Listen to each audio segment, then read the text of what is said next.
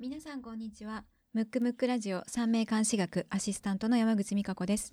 この番組は三名監視学マクトゥーブス代表広瀬真一が三名監視学のフィルターを通して世の中を見てみるをコンセプトに番組を進めていきます。番組後半ではリスナープチ鑑定も行いますのでリラックスしてお聞きください。始まりましたね。ね。新しい年が。なんか美香ちゃん痩せたね。そう？うん。なんか言われるけど全痩然。体重変わってないねんけどな。あそうなんだ、うん。いいね。俺一向に痩せないんだけど。マジで？うん、あなんかねデトックスしたんかも。あそうなんだ。なんかさ、うん、ひろく今月天中札入ってやろ、うん、私ほら寝牛やかあらこの間も天中札やったやんか、でなその間に、うん。ちょっとさお客さんから借りたうん。本読んでてんけど、めちゃめちゃ大号泣して。そうなんだ。そう。でさあんまりこう感動しにくいたちやねんけど、うんうん。うんあまりにも泣いて、うん。すごいなこれと思ってんけど、うん。もしかしてこれって天中札で気持ちがぶれてるからかなとか思っててんけど。なるほど。そうそう。だからそれでいろんなものがつきものが落ちた感じ。なるほどね。わかりました。じゃあ僕もつきものを落としながらやっていこうかなとえねひろくんあんまないの、月天中札の作用とかでどうなんだろうね。まああのちょっとね聞いてる方に、まあ、オープニングであれですけど、まあ、うん2月4日から新年始まって、まあうん。うんうん明けましておめでとうございますなんですけど、うん。まあ、基本的には年中札に比べたら月中札はさほどかなとは思ってるけど、うんうんうん。まあ、天中札には変わりないので、うん。まああのトラウの人は2月3月、のまあそうね。月天中札なんでそれ気をつけてください優しくことですね。そう穏やかに過ごした方がいいね。ははい はい、えーではここでムックムックラジオから2つのお知らせがあります。まず1つ目この番組の配信日程ですが毎月第2第4月曜日の午後5時17時夕方に更新していきます。そして2つ目この番組はポッドキャストで聞くことができます。iPhone や iPad をご利用の方は標準搭載している Apple Podcast で Android スマートフォンをご利用の方はポッドキャストが聞けるアプリのキャストボックスをダウンロードしてお聞きください。もちろん番組ホームページでも聞けますので皆様に合った聞き方でお楽しみください。それではスタートします。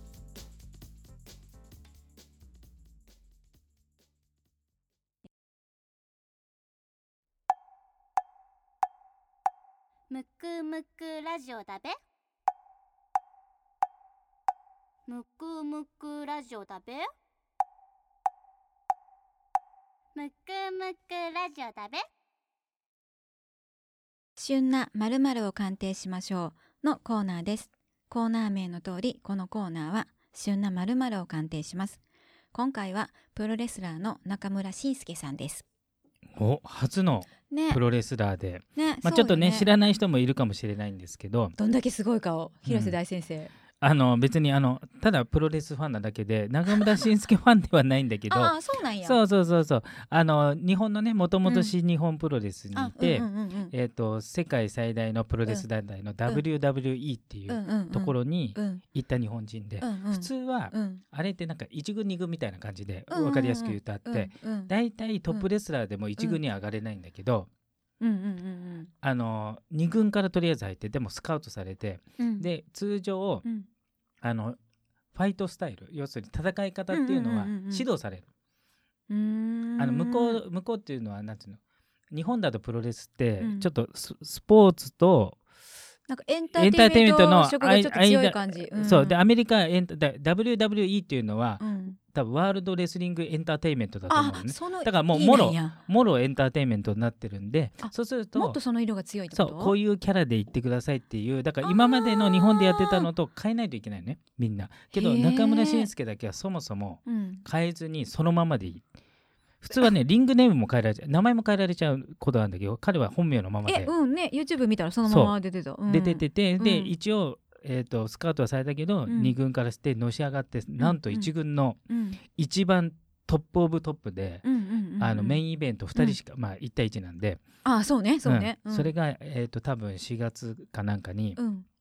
レッスルマニアだっけなんだっけえっ、と多分そんなような、うんうんうん。あのその団体の一番の、うんうん。大えー試合のメインイベントになったんで、なんかものすごいことみたいな、そうそうそう、うん。多分おそらく4月ぐらいになったらうん。騒がれるから、うん。今のうちにやっといた方がいいかなみたいな。ねやっぱりその日本人で世界で活躍してってそう。すごいよね。しかもトップなんで、うん。あの日本のプロレスとは比じゃないのであの170カ国に放映されてる。え？そんなに？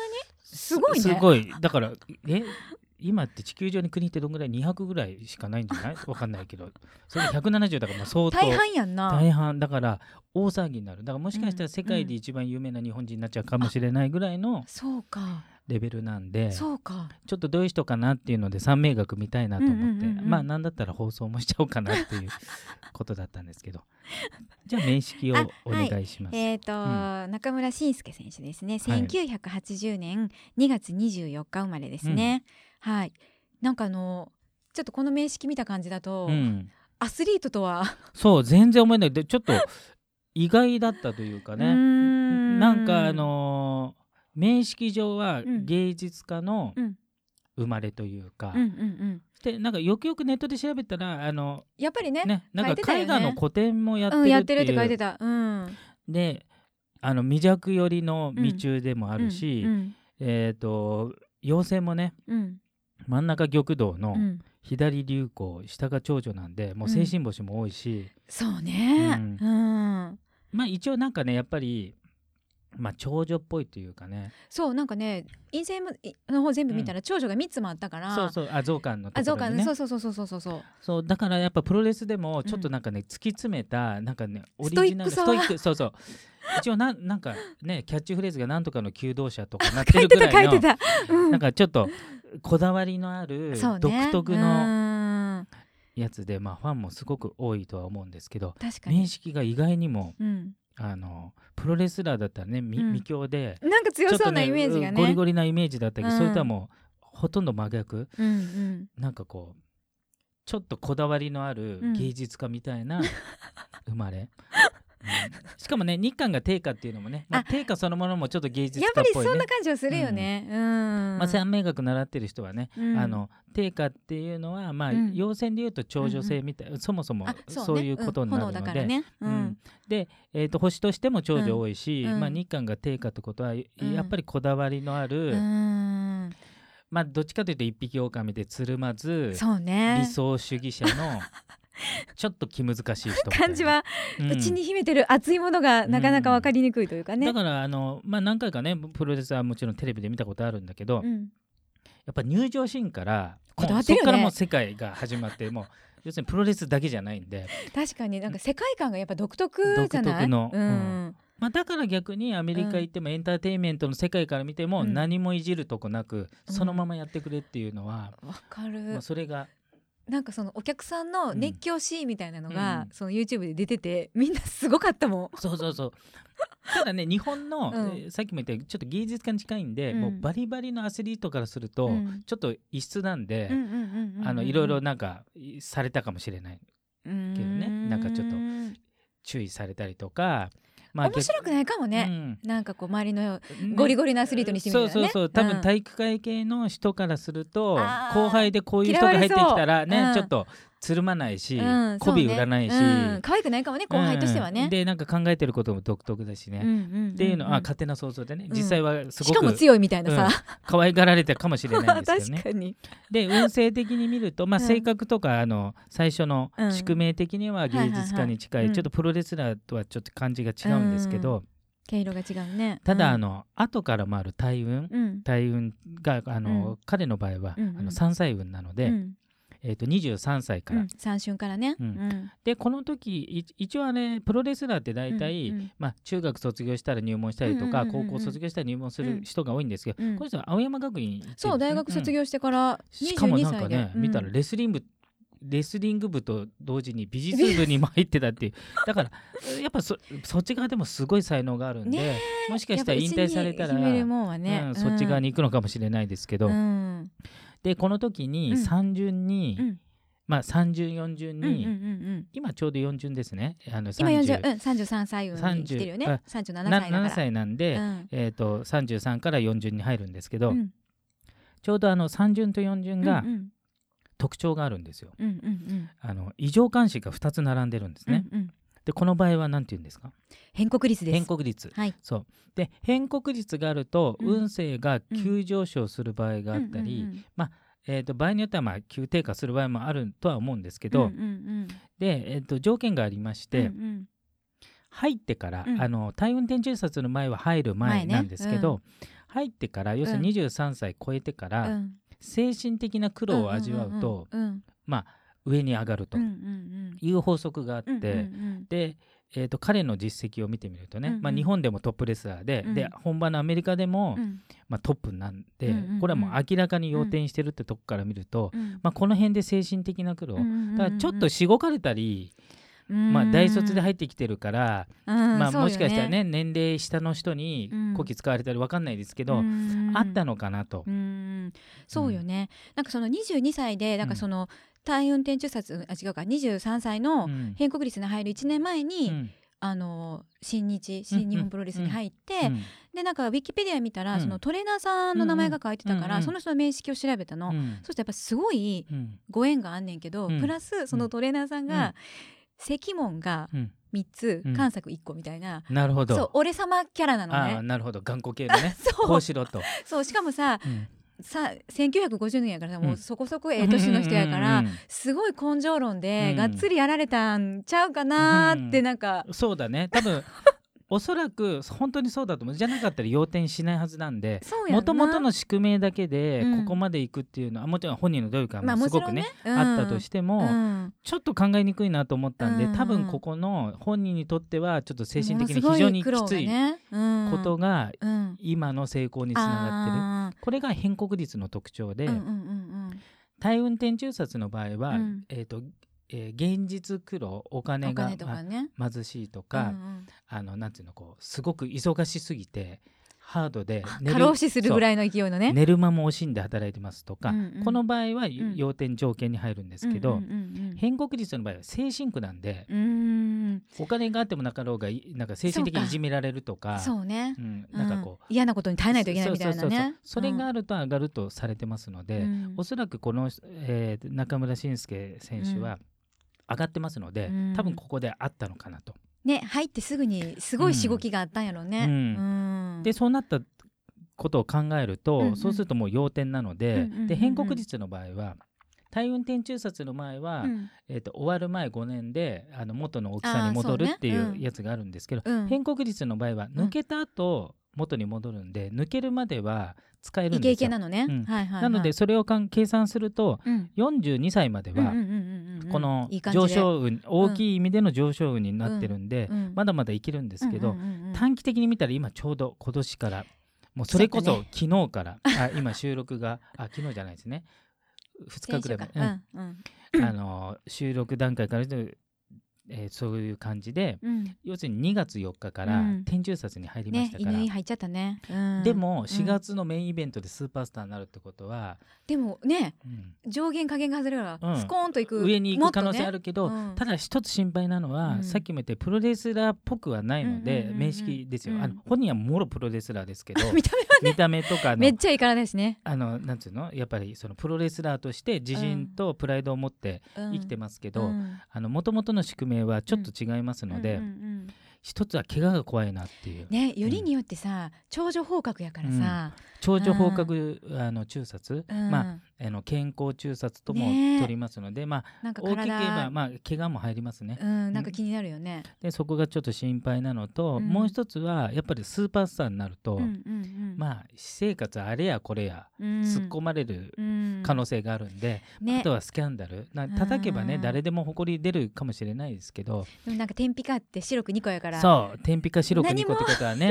ちちょっと女性問題関係あるかなと、モテそうやもんなんか。ただプロレスラーがうなんかもうモラルばっちりでなんかね なんかえ堅物で、うん。あの毎日規則正しく生活してますって方がどうかしてるかなって僕は思うので、まあ花があるよねちょっとその女性がいるぐらいの方がね、そうそうそう、ん。だから怪我とうん。そのスキャンダル的なものが今年来年の天中殺の一つちょっと怖いところで、うん。注意してほしいよね。うん。うん、で、えー、とあ先ほど言った変国率ね、うんうんうんえー特に、うん。あの宿命に、うんうんうん。えー異常監視がない方。うんうん。この人もないもんね。うん。が、あの大運とか年運とかでん。後から回るのに異常監視が回った場合、うん。やっぱ作業作用が少しでっかくなるんですよ。うんうんうんでまあそれにいい意味で、うん。えー、と作用したんで、うんうんうん。大きく上がったって感じだと思うんですけど、うううん一応ね今年から大運も年運も異常監視ダブルで異常監視やもんな。うん。さらにそのさらに天中殺も来るから非常に運勢が動いてるんで。そっか。だから天国から地獄行く可能性もあるのでね、うんだからあの天国っていうのはそその4月の大きな試合あでそうか。一躍スーパースターになるそうかそうか。でその後ちょっとね。うん。僕一番は怪我が一番心配ですけど、まうん。あ、そこはねプロなんでいろいろケアされてるとは思うんですけど、うん。まあ、職業的にね、ハードな仕事してますので。うんそうね。で後半生は、うんうんああとプラス先ほどから何回も言ってるように、うんうん。あの宿命見るとね、うん。あの未弱あ未弱よりの未中、うんうんうん。要するにエネルギー小さいのに、うん。なぜあんなパワフルなことができるかって。いやほんまなんか命削ってる感じがする。う。ん。まあ、命削ってるのももちろんありますけど、うん。もう一つの要因はうん。大運に、うん。あの日韓低下の、うん。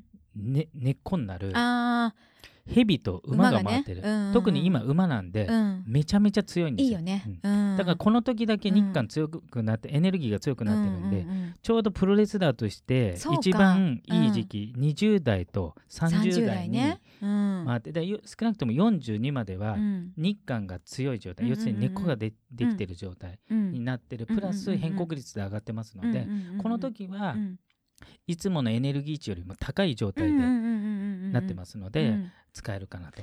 すごいね本当にじゃあさうん。このパッと見うん。芸術肌な感じするやん、うん。ってことはこのまさしく変国率の時だけ、うん。プロレスラーとしての才能がぐわっと開花した感じ、っそうそうそうそう。てことでしょ？でししかもうん、あのトップレスラーになってるから、ね。ある程度自由度を許されてるから頂点だから、その芸術性も入場シーンとかあとああいやすごかったよ。たぎるってわかる、たぎる、うん。あなんかあの見てって言ってたやつ、うん、あのコーナーポストでたぎってるの？とかね。あと「ヤオ!」っていうのがね。あれ有名みたいやな、そうあれが有名な。あれ普通のマイクパフォーマンスだったら普通に会話するんだけど、うんうん。会話になってないっていうのがいい。で実はあのままアメリカでもいてあれも受けてるんでだからそこがうん。ちょっとなんつうのかな。プロレスラーの中のうんうんちょっとこうなんつうのこうセンスがあるんじゃなくて、うんうんうん芸術家の人がプロレスラーやってるから、あーそうねそうね。あの独特の世界観になるのかなって。うん、だってやっぱりなんかちょっと目が引くというかさ うん。なんかね引き込まれるからさ、うん。キラッと光るものがなんかあるよね、同じパフォーマンスしててもさ。そうそうそうだから多分これまあちょっとだいぶ先の話になると思いますけど、うんうんうんうんもし引退された後も、うんその、えー、とプロレスっていうところで芸術性をい今出してると思うんですけど、うんうんうんうんそれ以外でも、うん。そのプロレスって枠を外れたとしても、うん。芸術家としてかなりいいものを持ってますので。いやそうよね、ううん。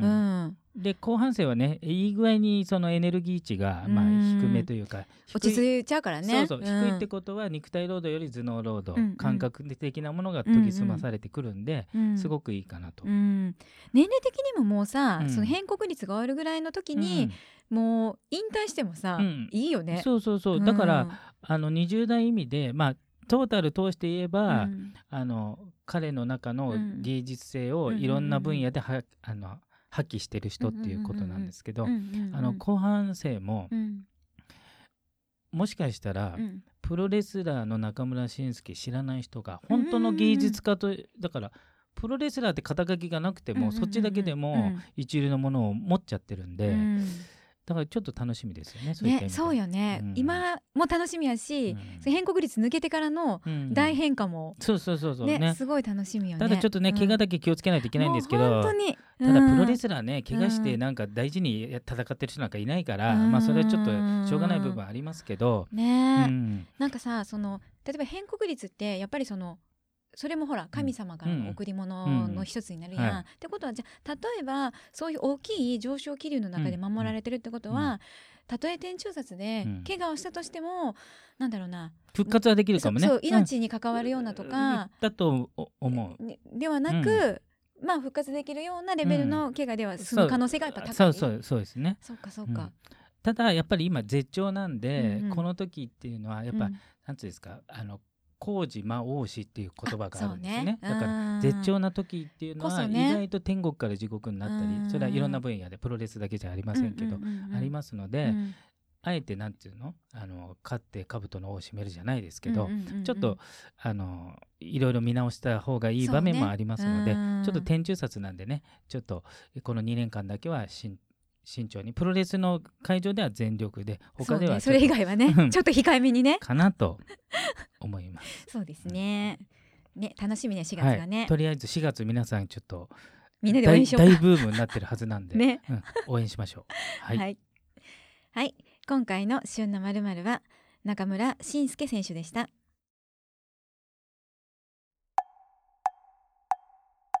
むくむくラジオだべむくむくラジオだべ？むくむくラジオだべ？それでは大人気のコーナーリスナープチ鑑定です。ラジオネーム百太郎さんからいただきました。えーと、メッセージの方ですけれどもちょっと短めに読ませていただきますね、えー、都内で会社員をしています百太郎と申します。昨年11月にご縁があって転職をしました。仕事はここ数年転職も含め目標や成果を出すことができたかと思いますが恋愛がなかなかうまくいきません。30歳から36歳まで交際し同棲したパートナーがいましたが別れることになってしまいました。現在は真剣にパートナーを探していますがなかなか見つかりません。昨年は積極的に人と会うようにもしていました。私は同性愛者ですが生涯共にするパートナーと出会いたいと考えています。鑑定をよろしくお願いしますとのことです、えー、百太郎さんの名式の方です。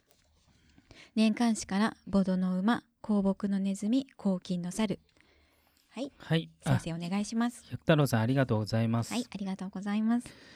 ちょっとね名式を見させてもらってでたんですけどあのー、やっぱりなんていうかこだわりのあるあちょっとね芸術家っぽい、うん、まあ先ほどのあの中村慎介さんじゃないですけど、はいはいはい、ぽい。ちょっと似てるところがあるよね。そうそうそう。うん、なんかこううんと自分の意見とか、うん、そういうのちゃんとしっかりしてて、なんていうん。ですかねあの自分は自分っていうのが非常に強い人、でこだわりがねちゃんとあるというかね。で芸術家というか、なんかいろいろ感覚が鋭かったり、まあ、そういったとこあるんですね。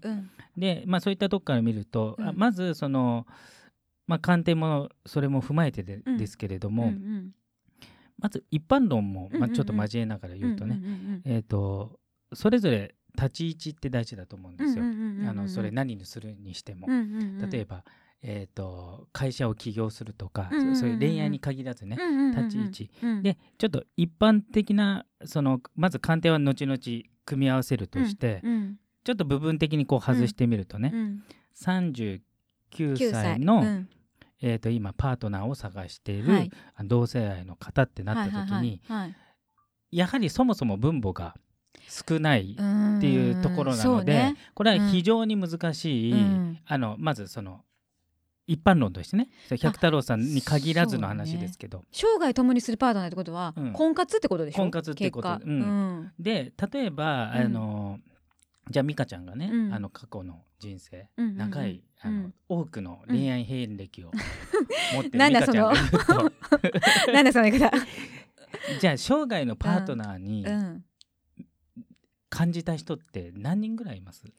うんまあ多くの恋愛、うん、さほどしてないけど、うん、その中でもいやこの人と一緒って、うん、そんなねそう ちょっとこう言いにくいけど、そこまでね。とともつけへんよね。と思うんですよ。で僕も、まあ一応うちの奥さんだけということにしときますけれども、まあ、いないんですよ。その先までか結果一緒にいることになりましたけどその生涯の人っていうのが、まあ、そもそもだからそれはすごく数が少ないものを追い求めてるんで、だから感覚的にこれ一般論ですよ。百太郎さんの話じゃないですよ、うん、あの感覚的にはどうしても歌手になりたいから、うん、ずっと歌の勉強してんで歌手になれますかにちょっと近いものがあって 目指してるそのえ得られるゾーンっていうのは非常に少ないところを狙ってるっていうのをまず前提としてあって、でさらに多分百太郎さんの場合はこだわりの強い人だと面識上思いますので、多分最初にこういうのが理想のパートナーだとかこういうふうな形で、うん、えっ、ー、とまあ生活したいとかね、いろいろあると思うんですよ。うんうんうん、あの生涯のパートナーを探してますからね。でも、うん、あんまり妥協できひんよね、うん。うん、でも最初じゃあ、とりあえず恋愛してみようとか、まあ、またはとりあえず、えー、と同じ思考の方、要するに同性愛の方とうん。出会ってみましょうっていう、うんうんうんなんつうのかな入り口であれば、うんうんうんまあ、もう少しは可能性あると思いますけど、うん最初に要するに入り口の出口の話う僕ん。よくしますけれうんども、うんうん出口が大事なだけであって、うん。入り口はあまり規制すると、うん。いきなりなんていうのこうバーが高いと これ背面飛びじゃないと無理じゃないの？みたいにもっと助走つけなあかんみたいな感じだからね。だから、うん。なんかとりあえず入り口はうん。出会うっていうことを目的にしたりとか、そうやな。それでいろいろ喋っっててで変わるじゃない人間って、うんうんうんうんうん。例えば最初は何とも思わなかったけど、よくよく話してみたうんらすごく価値観が合いましたとか、うん。だんだん好きになりましたもうん。あるので、まず相性そっちが大事っていうしね。でただうん。百太郎さんの名式見てると多うん。分いろんな場所のこだわりがあるので、うんうんうん。まあえー、と内心心ではそういう気持ちはあったとしても、うん。いざ選ぶ時にかなりこう厳選しちゃうねすごいかけちゃいそう。うん。ししかも細かい。もうねもうガバガバぐらいの方が入り口の場合はね。で出口が細かくすればいいと思う、ね。はいはいはいはい。そうじゃないと、うん。そもそも分母のうん。低い、要するにそのだって聞かれへんもんな。うん。うん。例えばこれはあの一般の女性にも言える話だと思うんですね、うん。婚活されてる方いっぱいいると思うんですけど、うん。じゃあ20代前半のうん。子が、うん。じゃあそういう恋愛市場に行きました。うん。と、うん。じゃあ39歳40歳でもうん。恋愛市場行きました、うん。したらこれ、うん。申し訳ないですけどこれはしょうがないんですけど、やっぱり需要と供給的にはあのなかなか立ち位置的には、なかなかねぶ分母が少ない。要するにオファーの少ない一般論ですよ。うん。ところにいるから、うんうん。そもそもそこの場所で見つけるっていうのは、うん。えー、と大変なんですよ。うん。そもそもね。うん。でそういったことを踏まえると、うん。それプラスこだわりの生活を考えると,、うん。えー、と結果生涯のパートナーに出会うってことを考えて、うん。結果ね、うん最終。ゴールが生涯のパートナーに出会えばいいのもんな。入り口はもううん。ほとんどガバガバにして、うん。何回か会ってみるとか、うん。あと、えーとあんまりタイプじゃないけどご飯行ってみるとかね。そうあと入り口で、うん。あの婚活といえばここだなじゃなくてもうちょっと広い意味での出会いで考えてみたりとか、そういうとこが必要なんですね。うん。であともう一つ三名学的なアドバイスすると、うん。三名学の、うん。えー、と恋愛運が強い弱い、まず宿命の段階で、持って生まれたもので言うと、うん。ちょっとやっぱ恋愛がちょっと苦手というかこう、えー、とやっぱこだわりもあるし、恋愛運についてはもともとのベースはさほど強くないんですね。でそれプラス後から回ってくる、うん。あの年運と呼ばれて後天運的に言うと,、えーとですね、今がそそれほど強いタイミングじゃないんですよ。で、うんえー、と運勢だけで言うと、うん。2024年と25年が非常に強いんですけど、うんうん。まあちょっと百太郎さんの場合はね今こう探してますか？らちょっと待てない可能性もあるんですけど、運勢的に言うとそういうことになります。うんうんでプラス天中殺が20年21年に来ますので、えーとまあ、より焦ってしまうかもしれないんですけど、うんうん。なので運勢の後押し自体もうん。ちょっと先になっちゃうのうで、ん。だからちょっと入り口のところを広めにしながらそううねん、で、えー、と一般的にうん。も非常にこう難しいことを、うん。えー、とやってるっていう意識はあった方がう、うん。ん。いいのかなと。ううんんまあ今年ほら流行回ってるからうん。そういう意味ではうん。やっぱり今までとうん。なんかこう違う人ととかかね。なんかこそれこそさ日本以外のところにも行ってこうねとかね結局さちょっと広い意味でね。そうそう日本人じゃなくてもいいわけでしょ、っうんてなるともっと間口を広げて、うん。なんかこう求めたりとかっていうことをしてもいいかもね。あと数々のねマッチング合コンをしている 美香さんに聞きたいんですけど今ってそもそものマッチング率ってどうなの、いや全然よ。うん。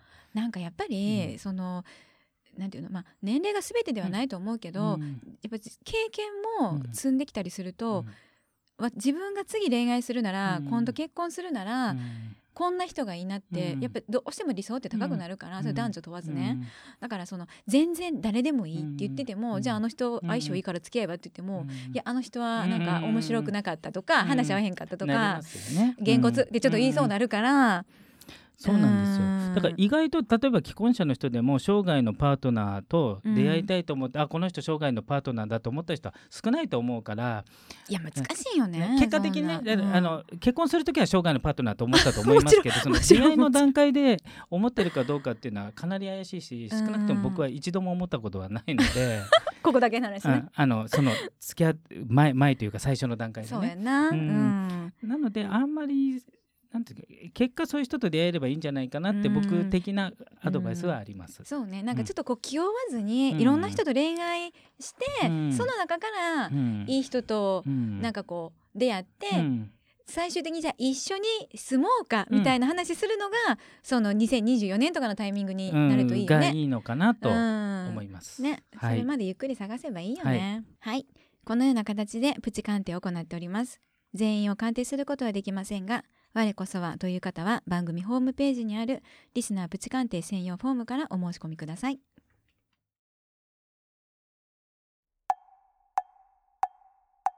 むくむくラジオだべ。むくむくラジオだべ。むくむくラジオだべ。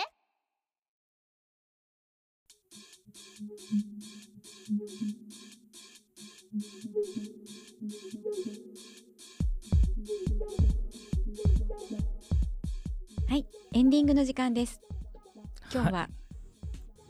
今日は大事なお知らせ、はい、はい、あちょっと私事なんですけれども、はい、まああの別に家族プライベートのことじゃないんですけど。あのディレクターの方と話しまして、うん。うん、たまたま僕が歴史が好きで、うん、少々好き？そんなレベルちゃうな。